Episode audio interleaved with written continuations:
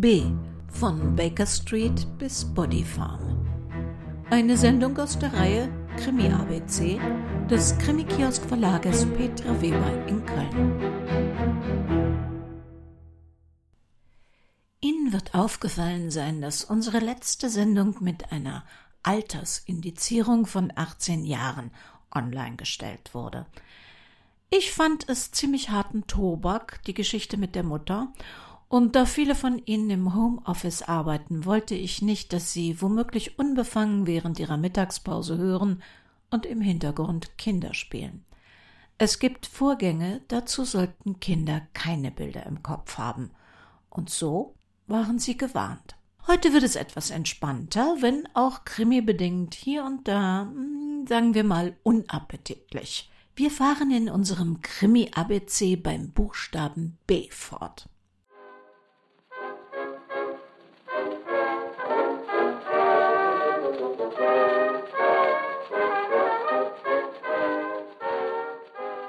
B wie Britannien und B wie Baker Street. Beginnen wir doch mit dieser kriminell bekannten Adresse von Sherlock Holmes, die es eigentlich gar nicht gibt und in der die schönsten Fälle gelöst werden von einem Ermittlerteam, das es im realen Leben natürlich auch nicht gegeben hat. Nicht so einfach zu lokalisieren ist 221b Baker Street, der Wohnsitz von Sherlock Holmes und Dr. John Watson, obwohl die noble Adresse theoretisch mitten in London im Stadtteil Marylebone im Bezirk Westminster liegen müsste. Aber zur Zeit der Sherlock Holmes Romane und die letzten wurden 1927 von Conan Doyle veröffentlicht, da ging die Baker Street nur bis zur letzten ungeraden Nummer 85. Erst 1930 wurde die Straße von der Stadt verlängert und damit kam auch die Nummer 221. Die Hausnummer gehörte ab 1933 zum Bürokomplex 219 bis 229 der National Building Society. Und kaum waren die eingezogen, kamen auch schon Briefe an Sherlock Holmes – so dass die Firma sogar jemanden einstellte, nur um alle von Lesern an Sherlock Holmes gerichtete Briefe zu beantworten. Das ging viele Jahre gut, und die späteren Rechtsfolge der National Building, die Abbey National Building, war recht stolz auf ihren unsichtbaren Untermieter. Doch dann wurde 1990 eine blaue Plakette 221b Baker Street ans Sherlock Holmes Museum ein paar Häuser weiter, damals mit der eigentlichen Hausnummer 237 bis 241 angebracht. Und fortan beanspruchte das Museum wegen dieses kleinen Kunstgriffs die Zustellung sherlockianischer Post, was zu einem 15 Jahre andauernden Streit bis hinein ins Jahr 2005 führte, wer denn nun rechtmäßig die Post des Meisterdetektivs beantworten darf. Ja, da stritten sich also zwei um Post, die an keinen der beiden gerichtet war. Imagemäßig kam das Museum durch diesen Streit in der Öffentlichkeit nicht gut weg. Denn immerhin hatte die Abbey National auf eigene Kosten sich bisher ohne finanzielle Vorteile der Sherlockianischen Post angenommen. Schließlich erhielt das Museum jedoch die Sondergenehmigung der Westminster City, die Adresse 221b Baker Street ganz offiziell führen zu dürfen. Wir trafen uns am nächsten Tag, wie er es vereinbart hatte, und besichtigten die Zimmer in der Baker Street 221b, von denen er bei unserem Treffen gesprochen hatte. Sie bestanden aus ein paar bequemen Schlafzimmern und einem einzigen großen, luftigen Wohnzimmer, das fröhlich eingerichtet war und durch zwei breite Fenster erhellt wurde. Die Wohnungen waren in jeder Hinsicht so begehrenswert und die Bedingungen schienen so moderat, als wir sie unter uns aufteilten, dass der Handel auf der Stelle abgeschlossen wurde und wir sofort in den Besitz kamen. Noch am selben Abend zog ich mit meinen Sachen aus dem Hotel aus, und am nächsten Morgen folgte mir Sherlock Holmes mit mehreren Kisten und Koffern. schreibt Conan Doyle in eine Studie in Scharlachrot im Kapitel Die Wissenschaft der Deduktion, in dem er die Adresse Baker Street erstmals erwähnt. Zu seiner Zeit dürfte Doyle an eines der in der Baker Street erbauten gregorianischen Reihenhäuser gedacht haben. In der Geschichte Ein Skandal in Böhmen erfahren wir von der Adresse, dass die Zimmerflucht im ersten Stock des Wohnhauses über eine Treppe mit 17 Stufen erreichbar war. Das Hauptarbeitszimmer überblickte die Baker Street und Holmes Schlafzimmer befand sich neben diesem Raum auf der Rückseite des Hauses. Es war ein wilder Morgen im Oktober und ich beobachtete beim Anziehen, wie die letzten verbliebenen Blätter von der einsamen Platane, die den Hof hinter unserem Haus ziert, weggewirbelt wurden. Ich stieg zum Frühstück hinunter und war darauf vorbereitet, meinen Begleiter in gedrückter Stimmung vorzufinden, denn wie alle großen Künstler ließ er sich leicht von seiner Umgebung beeindrucken. Dank dieser Passage in der Kurzgeschichte The Problem of Torbridge wissen wir nicht nur von einer Platane im Hinterhof. Dr. Watson lebte offensichtlich eine Etage über Sherlock Holmes Räumen. Als das Gebäude 1980 umgebaut, teilabgerissen und modernisiert wurde, wurden tausende Ziegel mit der Prägung 221b versehen und für zwei Pfund vor Ort verkauft. Der Erlös wurde später verschiedenen Wohltätigkeitsorganisationen gespendet. 1999 errichtete die Abbey National sozusagen als Abschiedsgeschenk am Ausgang der U-Bahn-Station Baker Street eine bronzene Sherlock Holmes Statue. Sie ist inzwischen eine der Speaking Statues, eine der Bronzen in London, die mit einem QR-Code versehen sind, die ihre Geschichte per Audioinformation interessierten Krimi-Fans selbst erzählen. In Sachen Baker Street gibt es ein interessantes Beispiel der Überschneidung von Krimifiktion und krimineller Realität. Der in den 1970ern in London lebende Anthony Gavin, 39-jähriger Fotograf mit Kontakten zu B wie Berufsverbrechern, hatte eine Schwäche für die Sherlock Holmes Geschichten. Insbesondere inspirierend fand er die Liga der Rotschöpfe. Im Dezember 1970 eröffnete sein noch unbescholtener Freund Rack Tucker, ein Gebrauchtwarenhändler, in der noblen Filiale der Lloyds Bank in der Baker Street 185, ein paar Türen neben dem fiktiven Holmes Wohnsitz, ein Konto. Dazu ließ er sich kurz darauf auch ein Safefach geben, das er in aller Stille alleine, ohne Bankangestellte, auch besuchen durfte, was ihm genügend Zeit und Möglichkeiten verschaffte, den Saferaum mit Hilfe eines mitgebrachten Regenschirms, dessen Länge er kannte, gemütlich zu vermessen. Ein paar Monate später, im Mai 1971, zahlt Anthony Gavins Freund Benjamin Wolf zwei Häuser weiter einen Lederwarenladenbesitzer mit 10.000 Pfund aus, um dessen Mietvertrag für die Geschäftsräume, deren Keller sie in etwa auf Höhe des Banktresors wähnten, zu übernehmen. Anthony rekrutierte dann noch einige Spezialisten mit Spezialkenntnissen wie Alarmsystem, Sprengstoff und so zwecks Gründung einer kriminellen Vereinigung kurz B wie Bande. An ihren Wochenenden grub die Truppe fleißig nachts einen unterirdischen Gang im Keller des Ladens aus. Zunächst unter dem Nachbarhaus mit einem Hähnchenrestaurant und dann bis zur benachbarten Lloyd Bank Filiale. Einen Tunnel von zwölf Metern Länge mit dem Plan, unter dem Tresorraum direkt unter dem Banksafe wieder hervorzukommen. Anthony, ein Typ von imposanter Statur, verlor bei diesem schweißtreibenden Wochenendsport insgesamt 13 Kilo. Der Bande kam dann noch ein Zufall zu Hilfe.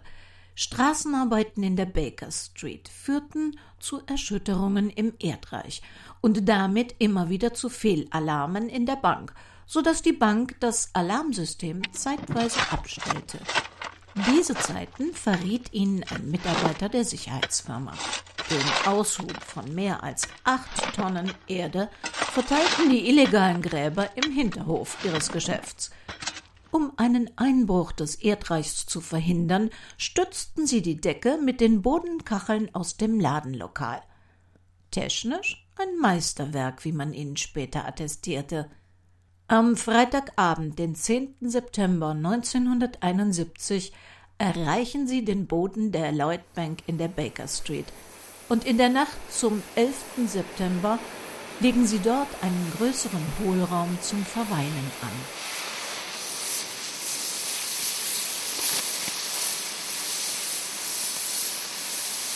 Allerdings hielt der Tresor zunächst den zahlreichen Versuchen mit einem Schneidbrenner stand. Erst mit Sprengstoff gelang dann tatsächlich der Durchbruch zu den Schließfächern und eine Öffnung in den Tresor von ungefähr 30 mal 36 Zentimetern im Boden des Safes. Während der ganzen Zeit der Grabungen stand auf der gegenüberliegenden Seite auf dem Dach ein anderes Bandenmitglied zur Beobachtung der Straße, um über Walkie-Talkies Infos unter die Erde zu senden, was sich oberirdisch so tat. Hm, das blieb nicht so unbeobachtet, wie die Bande es geplant hatte, denn Robert Rowlands, ein Amateurfunker in der Nähe, bekam die seltsame Kommunikation mit. Die Polizei hält seinen Anruf zunächst für einen Witz und empfiehlt ihm, die Gespräche aufzuzeichnen. Rowlands verfolgte den Einbruch live am Funkgerät und zeichnete ihn mit einem Kassettenrekorder auf. Als ihm klar wurde, dass er in Echtzeit einem realen Verbrechen lauschte, informierte er diesmal direkt Scotland Yard, und der Yard schickte sofort die Flying Squad raus, um die Bande zu lokalisieren. Tja, doch in einem Umkreis von 13 Kilometern gab es sage und schreibe 750 Bankfilialen, deren Angestellte in der Nacht aufgeschreckt und gebeten werden mussten, ihre Filialen zu öffnen. Dann wurde jede einzelne Bank mit Polizei betreten und durchsucht. Am Sonntagnachmittag, etwa gegen halb vier, betraten sie endlich auch die Filiale der Lloyds Bank in der Baker Street. Doch sie fanden den Tresorraum unversehrt vor. Den Tresor selbst versuchten sie nicht zu öffnen, nicht ahnend, dass er von unten geknackt worden war und die Einbrecher sich vermutlich noch durch den Ausguck auf dem Dach gewarnt, darunter still versteckt hielten. 268 Kundenschließfächer wurden geleert, während der Safe der Bank nicht angefasst wurde. Bemerkt wurde der Einbruch erst am Montagmorgen bei der regulären Öffnung der Lloyds Bank in der Baker Street. Scotland Yard fahndete mit 120 Ermittlern nach insgesamt zehn Personen der Bande, darunter auch eine Frau. Was in welchem Wert geraubt wurde, ist bis heute nicht ganz klar, denn die Fächer bzw. deren Inhalt gehörten den Bankkunden, die nicht alles preisgaben, was sie vor dem Zugriff von Einbrechern oder Behörden dort deponiert hatten. Unter den Kunden auch so honore Persönlichkeiten wie Lord Hailsham, der zum Zeitpunkt des Überfalls Lordkanzler also das ranghöchste Mitglied der richterlichen Gewalt in Großbritannien war. Die Schätzungen der gestohlenen Beträge schwanken zwischen 150.000 Pfund und 4 Millionen Pfund, was in unseren Tagen ungefähr den zehnfachen Wert entspräche und damit der erfolgreichste britische Bankraub wäre. Wobei genau genommen war es kein Raub, sondern ein Bankeinbruch. Das gab zusammen mit dem zeitweilig verhängten Berichterstattungsverbot für die Presse Anlass zu den wildesten Spekulationen, die bis heute andauern.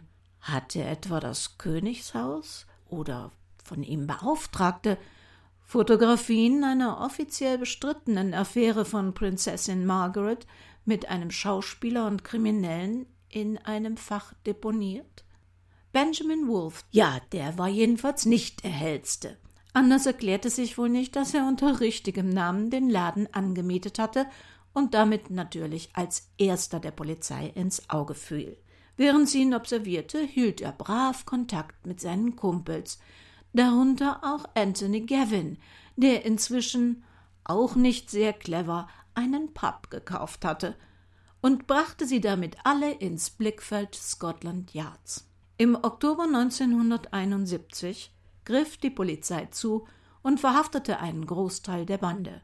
Sie fand nur etwa 230.000 Pfund der Beute. Im Januar 1973 wurde der Prozess gegen vier Hauptbandenmitglieder, darunter Anthony Gavin, eröffnet. Am 26. Januar wurden Gavin und Tucker und ein weiteres Gangmitglied schuldig gesprochen und zu zwölf Jahren Haft verurteilt. Benjamin Wolf war schon älter als 60 Jahre und bekam daher nur acht Jahre Haft. Es ist eine Geschichte, die zu Sherlock Holmes gepasst hätte, denn seither gibt es eine Menge Gerüchte über mögliche Auftraggeber, sogar aus dem Königshaus oder der Politik, über die Höhe der Beute, den Inhalt der Schließfächer, angefeuert durch den Umstand, dass das National Archive inzwischen zwar einige Unterlagen des Raubers öffentlich einsehbar machte, der Hauptteil jedoch bis zum Jahr 2071 unter Verschluss gehalten wird. Ich selbst habe versucht herauszufinden, was aus Anthony Gavin wurde, aber nach seiner Verurteilung verschwindet er aus der Presse und der öffentlichen Wahrnehmung. Anders als zum Beispiel die Eisenbahnräuber von 1963. Und ich konnte kein einziges Pressefoto von ihm finden. The Baker Street Robbery, wie er in Großbritannien genannt wird, diente unter anderem als Vorlage für den 2008 produzierten Kriminalfilm The Bank Job. ja, äh, der Amateurfunker Robert Rowlands dürfte sich künftig Hinweise an die Polizei gut überlegt haben, denn Scotland Yard erwog ernsthaft, ihn wegen unerlaubten Abhörens vor Gericht zu stellen. Tja, Anthony Gavin, der zugab von den Sherlock Holmes Geschichten und besonders von der Liga der Rotschöpfe inspiriert gewesen zu sein, hätte diese Geschichte bis zu ihrem Ende lesen sollen. Sherlock Holmes wartet im Original nämlich in der Bank auf die Einbrecher, was letztlich kein gutes Omen für die Aktion gewesen wäre. Fun Fact am Rande: Während Raffertys Musikstück Baker Street absolut nichts mit dem Bankraub oder dem berühmtesten Bewohner der Baker Street zu tun hat, ist die Adresse von Dr. Gregory House aus der Arztserie Dr. House 221 Baker Street, Apartment B in Princeton, New Jersey, wie man in einer Folge seinem Führerschein entnehmen kann. Und auch diese Baker Street Adresse gibt es nicht. Übrigens, Krimi-Fans glauben gemeinhin, Sherlock Holmes habe während aller seiner Fälle in der Baker Street gewohnt, wo viele seiner Krimis mit einem hilfesuchenden Besucher starten. Das ist falsch. Circa ab 1903 hat Arthur Conan Doyle seinen Protagonisten bewogen, sich aufs Land zurückzuziehen, in ein Cottage in Sussex, wo er an einem Buch über Bienenzucht arbeitet, wie seine letzten, nicht so populären Kriminalgeschichten belegen.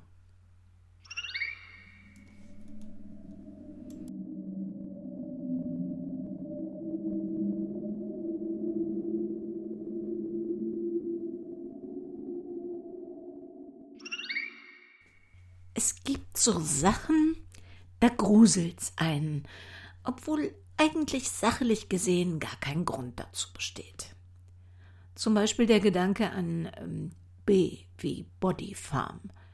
Hin und wieder taucht sie vor allem in US-amerikanischen Filmen und Serien auf. Aber was genau ist eine Body Farm und wozu dient sie? Eine Bodyfarm ist vom Wortstamm her nicht zu verwechseln mit einer Beautyfarm. Und auch das Wort Farm ist im Grunde völlig falsch, denn es wird nicht etwas angepflanzt oder angebaut, äh, sondern umgekehrt, aufgelöst. Eine Bodyfarm ist ein Forschungsgelände, auf dem die Verwesung von menschlichen Leichen unter verschiedenen Bedingungen durchaus auch oberirdisch untersucht wird. Die Idee hatte der heute 93-jährige forensische Anthropologe Dr. William Marvin Bass. Anthropologie ist die Lehre vom Menschen. Bess hatte 1955 der Leichenidentifizierung eines verbrannten weiblichen Unfallopfers beigewohnt und war von dem Thema menschlicher Körper nach dem Tod fortan so fasziniert, dass er sein Studium darauf verlagerte. Eines Tages bat ihn die Polizei um Mithilfe. Im mehr als hundert Jahre alten Grab eines konföderierten Colonels namens William Shy lag ein Leichnam, der wie frisch beerdigt aussah. War etwa im Bürgerkriegskämpfergrab das Opfer eines kürzlichen Verbrechens verbuddelt worden? Dr. Bass fand heraus, dass es wirklich der alte Colonel war, dessen einbalsamierte Leiche aufgrund der Umstände des Grabes noch so unglaublich frisch aussah. Jetzt war Dr. Bass vollends angefixt und wollte unbedingt wissen, was, wie, warum nach dem Tod mit einem Körper passiert. 1971 arbeitete er an der University of Tennessee in Knoxville und konzipierte eine Art Freiluftlabor, um den biologischen Prozess menschlicher Leichen vom Zeitpunkt des Todes bis zum Zeitpunkt der Verwesung zu studieren. Um diesen Prozess besser zu verstehen und so Umstände und Zeitpunkte des Todes aus in Geschlecht, Herkunft, Alter und möglichst unterschiedlichen menschlichen Überresten unter verschiedenen Bedingungen wie Klima und Witterung im zeitlichen Verlauf zu ermitteln. Das war die erste Bodyfarm, errichtet auf einer alten Mülldeponie. Heute werden dort von jeder der 40 bis 50 Leichen alle sechs Stunden ein Foto gemacht und mit allen Umweltbedingungen Witterung, Luftfeuchtigkeit, Temperatur zum Aufnahmezeitpunkt dokumentiert. Mm, olfaktorische Komponenten, also Gerüche, werden im Labor mit einem Gaschromatographen untersucht und ebenfalls dokumentiert.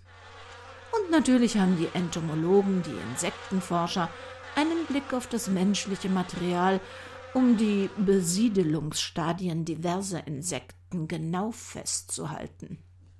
Durch die Leichenzersetzung entsteht im Boden eine besondere Anreicherung von Stickstoff, und Botaniker beobachten die Pflanzen, die sich in der Nähe von Leichen oder gar auf Leichen ansiedeln, die sich häufig sogar mit einer besonders schönen, farbenfrohen Blütenpracht zeigen. Diese botanische Kenntnis kann zum Beispiel hilfreich sein bei der Suche nach einem versteckten Grab oder sogar nach Massengräbern.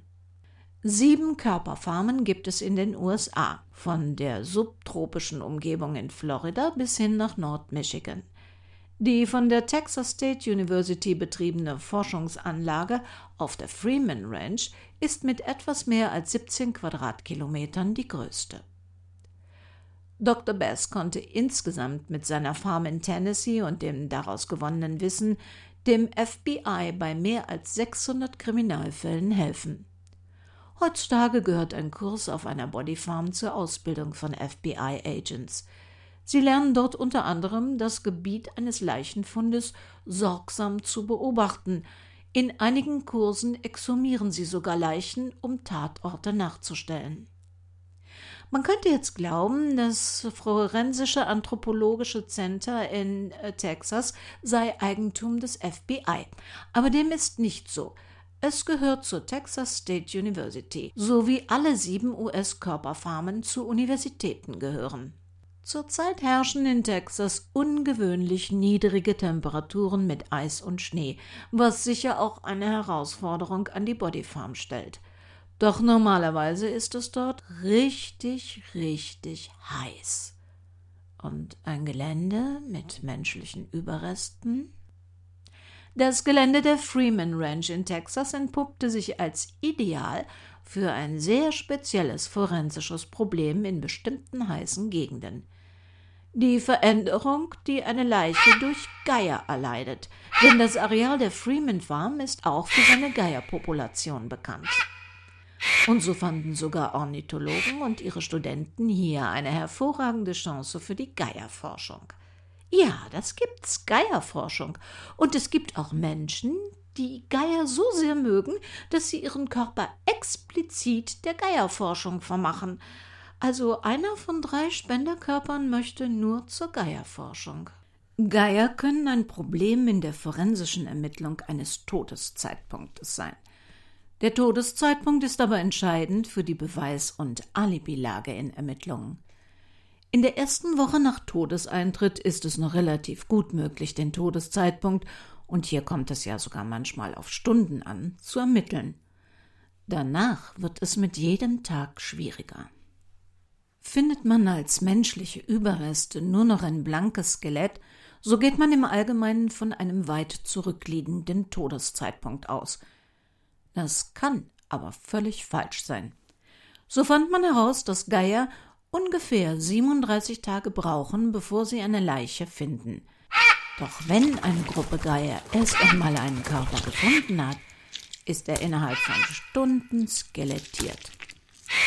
Und auch der Zustand des Skeletts, also der Knochen, kann nach Geier-Einfluss trügerisch sein. Mit Kameras konnten Wissenschaftler so beobachten, dass ein Geier auf dem Leichnam einer Frau hin und her hüpft, während er ihr Fleisch herauszupft. Man bedenke, so ein in Texas beheimateter Truthahngeier kann bis zu knapp 1,80 Meter Flügelspannweite haben und zwei Kilogramm wiegen. Und so führte diese heftige Hüpferei auf der toten Frau zu Rippenbrüchen, die Forensiker, ohne das Wissen um die Geier, zu einem falschen Schluss verleiten könnten, die Brüche wären schon zu Lebzeiten entstanden. In Tennessee, auf der von Dr. Bass gegründeten Bodyfarm, liegt der Schwerpunkt anders. Hier sind Geier kein Thema. Es ist weitgehend ein Waldgebiet und damit eine besondere Boden- und Vegetationslandschaft, das mit Stacheldraht von neugierigen Besuchern geschützt wird. Hier können außerdem Körper unter speziellen Bedingungen, wie zum Beispiel Leichen in Kofferräumen von Autos, luftdicht verpackte oder in Behältern mit Flüssigkeiten verstaute Körper von Studenten beobachtet werden. Auf der Bodyfarm der Western Carolina University werden Verwesungsbedingungen in gebirgigen Strukturen beobachtet. Jede der Körperfarmen hat ihre eigenen Besonderheiten oder klimatischen Bedingungen. Auf einigen werden zusätzlich auch noch Leichenspürhunde ausgebildet. In Texas sind es circa 40 bis 50 Körper, die unter Dauerbeobachtung stehen. In Interviews beteuern die Wissenschaftler, die auf den Bodyfarmen ihre Studien betreiben, immer wieder, dass sie nachts nicht von ihren Studienobjekten träumen, sondern das rein wissenschaftlich sehen und sich auch an die Gerüche gewöhnt hätten. Sie begreifen das Sterben und Zersetzen, ja sogar die Funktion der Geier dabei als biologischen Prozess, den es zu verstehen gilt, um Tote besser identifizieren zu können und mögliche Täter forensisch zu überführen den Tod als Teil des Lebenszyklus begreifend. Es gibt nicht nur in den Vereinigten Staaten Bodyfarmen. 2016 wurde in der Nähe eines Außenbezirks von Sydney die erste nicht-amerikanische Bodyfarm von der kanadischen Professorin Dr. Shari Forbes geschaffen. Der genaue australische Standort ist geheim. Es hat sich gezeigt, dass die forensischen Erfahrungen in den USA sich nicht mit denen in Australien deckten. Eine andere Bodenbeschaffenheit, ein anderes Klima und unterschiedliche Insekten, eine völlig andere Tier- und Pflanzenwelt ließen nicht zu, amerikanische Ergebnisse als Vergleich für forensische Untersuchungen in Australien heranzuziehen. Auf dieser Bodyfarm machte die australische Medizinwissenschaftlerin Alison Wilson in einer Studie über 17 Monate, in der sie alle 30 Minuten ein Foto der Körper machte, eine interessante Entdeckung. Tote, schrumpfende Körper, insbesondere Arme, bewegen sich während des Zersetzungsprozesses auffällig viel. Wie viel sie sich bewegen, erstaunte sogar die Wissenschaftler. Es ist so viel, dass es bei den polizeilichen Ermittlungen eine Rolle spielen kann, denn bislang ging man davon aus, dass die vorgefundene Körperposition seit dem Eintritt des Todes unverändert sei und höchstens durch Tiere oder Insekten verändert würde. Und noch etwas Erstaunliches fand man heraus. In Australien mumifizieren Körper eher, als dass sie sich zersetzen. Egal wann der Körper in die Einrichtung gebracht worden war, Sommer oder Winter, er mumifizierte sogar bis zu drei Jahre später weiter. Bis dahin war man immer davon ausgegangen, dass mumifizierte Leichen nur im Herbst oder Winter gestorben sein könnten. Neben einer zweiten Bodyfarm ist es ein Ziel in Australien, die Stadien der Verwesung in der Wüste, wo Körper schnell skelettieren, zu studieren. Die Gründerin der australischen Farm startete 2018 auch in Kanada eine neue Farm. In Großbritannien gibt es ein ähnliches Projekt, doch man sträubt sich dort gegen menschliche Körper und experimentiert auf den Bodyfarmen mit Schweinen, die dem menschlichen Körper zwar sehr ähnlich, aber keineswegs identisch sind. Die Ergebnisse sind insofern auch nur bedingt auf Menschen anzuwenden. Alle Bodyfarmen sind gut gesichert und können nur von Forensikern, aber nicht von Privatpersonen oder gar Touristen besichtigt werden. Die Körper auf den Farmen sind meist Spenden von Personen, die dies zu Lebzeiten verfügt haben. Manchmal spenden Angehörige einen Körper und in den USA ist es zum Beispiel zulässig, wenn auch ethisch umstritten, dass auch Krankenhäuser und Bestatter, wenn es keine Angehörigen gibt, die die Leiche beanspruchen, eine solche Leiche spenden können. Wenn Sie jetzt mit dem Gedanken spielen, Ihren Körper auch mal dereinst in hoffentlich weiter Ferne einer Bodyfarm zu vermachen, eigentlich gibt es wesentlich mehr Spendeangebote, als benötigt werden. Doch das Covid-Virus hat auch hier Zeichen gesetzt, denn Menschen mit Viruserkrankungen wie Covid, Hepatitis oder HIV werden abgelehnt. Was passiert mit den skelettierten Resten? In Tennessee werden sie, es sei denn, der Spender wollte sie doch noch bestattet haben, seit 1981 der Dr. Best Donated Skeletal Collection zugeführt. Dort werden Knochen von mehr als 1800 Personen in einer Sammlung zusammengeführt mit Geburtsjahren zwischen 1892 und 2016. Die meisten sind allerdings nach 1940 geboren. Die Sammlung umfasst Personen beiderlei Geschlechts und aller Altersgruppen von Erwachsenen sowie eine kleine Anzahl von sterblichen Überresten von Säuglingen und Föten. Dr. Bass hat die ethnischen und biometrischen Daten dieser Menschen in einer riesigen Datenbank für wissenschaftliche Zwecke erfasst. Die Ergebnisse aller bisherigen Körperfarmen sind für uns in Deutschland aber nur zu einem sehr kleinen Teil übernehmbar. Unsere Tier-, Pflanzen- und Insektenwelt unterscheidet sich von denen auf den bisherigen Bodyfarmen. Deshalb gibt es auch bei uns und in der Schweiz Bestrebungen für eine eigene Bodyfarm. Bisher jedoch erfolglos und nicht zuletzt, weil es schwierig ist, ein geeignetes, abschirmbares Gelände zu finden und dabei noch alle Bestattungsgesetze zum Beispiel zu erfüllen. Die uns am naheliegendsten Bodyfarm ist übrigens seit 2017 in Amsterdam in den Niederlanden und wird lieber mit dem Begriff forensischer Friedhof umschrieben.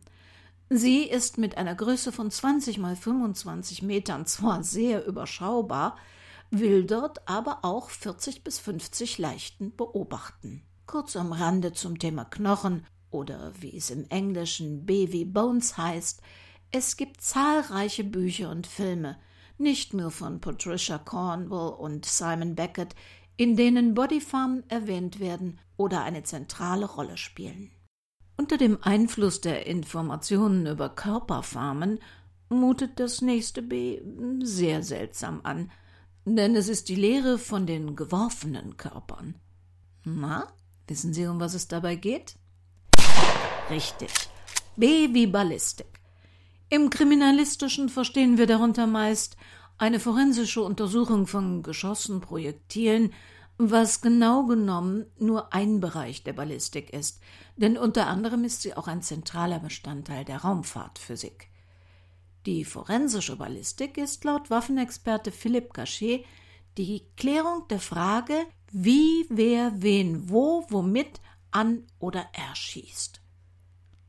Was glauben Sie denn, wie alt diese Wissenschaft ist? Na? Ja, erstaunlich alt. Schon im 16. Jahrhundert beschäftigte sich der Italiener Niccolo Tartaglia der Bestimmung der Flugbahn von Geschossen und es gab sogar schon Wissenschaftler vor ihm. Der wahrscheinlich erste dokumentierte Fall einer forensischen Schusswaffenuntersuchung stammt aus dem Jahr 1835. Damals wandte Henry Goddard den ballistischen Fingerabdruck an, um eine vom Opfer sichergestellte Kugel mit dem tatsächlichen Täter in Verbindung zu bringen. Heute ist die forensische Ballistik ein wichtiges Instrument für Ermittler.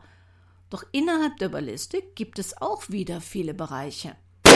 Zum einen kann man mit ihr die Flugbahn eines Projektils ermitteln, was wichtig ist, um zum Beispiel bei einem Tötungsdelikt mit einer Schusswaffe den Abstand eines Täters zum Opfer bzw. dessen Position zum Opfer zu ermitteln. Häufig geben Art und Form der Schmauchspuren um das Einschussloch Hinweise dazu. Daraus wiederum lassen sich nicht nur Schlüsse auf die Richtung, aus der geschossen wurde, sondern auch unter Umständen, je nach Schusskanalwinkel, über die Tätergröße ziehen. In der Wundballistik verraten die Eintrittswinkellöcher und die Austrittswinkel und Löcher viel über die Art der Waffe und wieder über den Abstand zum Opfer. Heute kann man eine Kugel oder eine Patrone eindeutig einer bestimmten Waffe zuordnen. Natürlich nur, wenn man die Vergleichswaffe zur Verfügung hat, denn jede Waffe hinterlässt auf den Projektilen individuelle charakteristische Kratzer und Spuren. Wir kennen das alle aus Serien und Filmen, wenn die Experten in Gelatinekörper und durch Wasserkanäle schießen und danach Geschosse unter dem Mikroskop miteinander vergleichen. In Deutschland wird forensische Ballistik von Waffenexperten des LKAs meistens vorgenommen. Es gibt aber noch eine ganz andere Herangehensweise der Ballistiker an kriminell benutzte Waffen. Eingangs erwähnter Waffenexperte Philipp Cachet sucht auf und in Waffen nach biologischem Material. Soll heißen, bei jedem Schuss auf einen Menschen spritzt Blut, Fleisch und Gehirn, naja, ich weiß, es ist nun mal so, nicht nur hinter das Opfer, es spritzt auch nach vorne und häufig in die Waffe hinein, wo es dann festbrennt. Mit einem sogenannten Gun Swab das ist ein patentiertes Verfahren, in dem ein so, naja, so ein kleines Flaschenreinigerbürstchen in den Lauf geschoben wird, entnimmt Waffenexperte Cachet das DNA-Material aus dem Schusskanal und kann es dann einem Opfer zuordnen. Nicht nur das, er kann sogar sagen, wo das Opfer getroffen wurde, ob zum Beispiel am Kopf oder in der Brust. Das kann sehr hilfreich sein, wenn man zum Beispiel nur eine verdächtige Waffe findet, bei der man vermutet, dass sie für einen Mord verwendet worden sein könnte, aber man das oder die Opfer noch nicht gefunden hat. Waffen verursachen also Spatter, Spritzer, die sich vor und hinter dem Opfer verteilen und damit sogenannte Front- oder Backspatter. Ein Themenfeld in der molekularen Ballistik.